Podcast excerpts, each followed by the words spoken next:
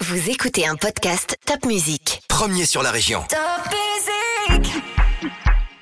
Salut, moi c'est Céline, je suis journaliste pour Top Music et voilà ton mini-journal de ce vendredi 11 juin 2021. Alors plusieurs bonnes nouvelles déjà cette semaine car le déconfinement continue. Les restaurants peuvent désormais accueillir leurs clients à l'intérieur. Les piscines couvertes sont ouvertes, tout comme les salles de sport. Et puis le couvre-feu est repoussé à 23 heures.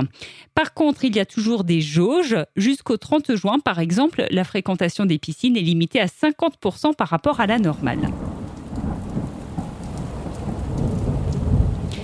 Il y a eu des orages très localisés et très violents cette semaine en Alsace. Ferrette, dans le Sungo, a été particulièrement touchée. Il y a eu une coulée de boue à travers la commune, du mobilier urbain et des commerces ont été abîmés. Pour partir en vacances, pas trop cher, la SNCF propose des billets 8 entre 25 et 35 euros. Tu pourras aller dans 40 destinations en France. Alors pour profiter de ces offres, c'est jusqu'à dimanche qu'il faut se rendre sur le site internet 8go. Ressorts et patins à glace, la patinoire de Colmar a rouvert ses portes ce vendredi. Encore une graine de champion en Alsace. Léo est un jeune prodige de motocross. Le jeune garçon a 10 ans et il est participé au championnat de France mini-vert. C'est sa catégorie en motocross. Tu peux lire un article sur Léo sur notre site topmusic.fr. Le street art, est-ce que tu connais? C'est de l'art contemporain, de l'art urbain. Eh bien, il y a un festival qui s'appelle Arcadiar qui a lieu à Turkheim ce samedi et ce dimanche et plus de 30 artistes sont présents. À Mulhouse, c'est l'ouverture des inscriptions pour Planète Aventure. Cet été, si tu as entre 3 et 17 ans, tu peux t'inscrire pour faire tout un tas d'activités ludiques, sportives et culturelles. Toutes les infos sur Planète Aventure sont sur le site internet de la ville de Mulhouse. À partir de ce samedi, c'est la réouverture du sentier pieds nus de Muttersols. Il s'appelle Sensoride.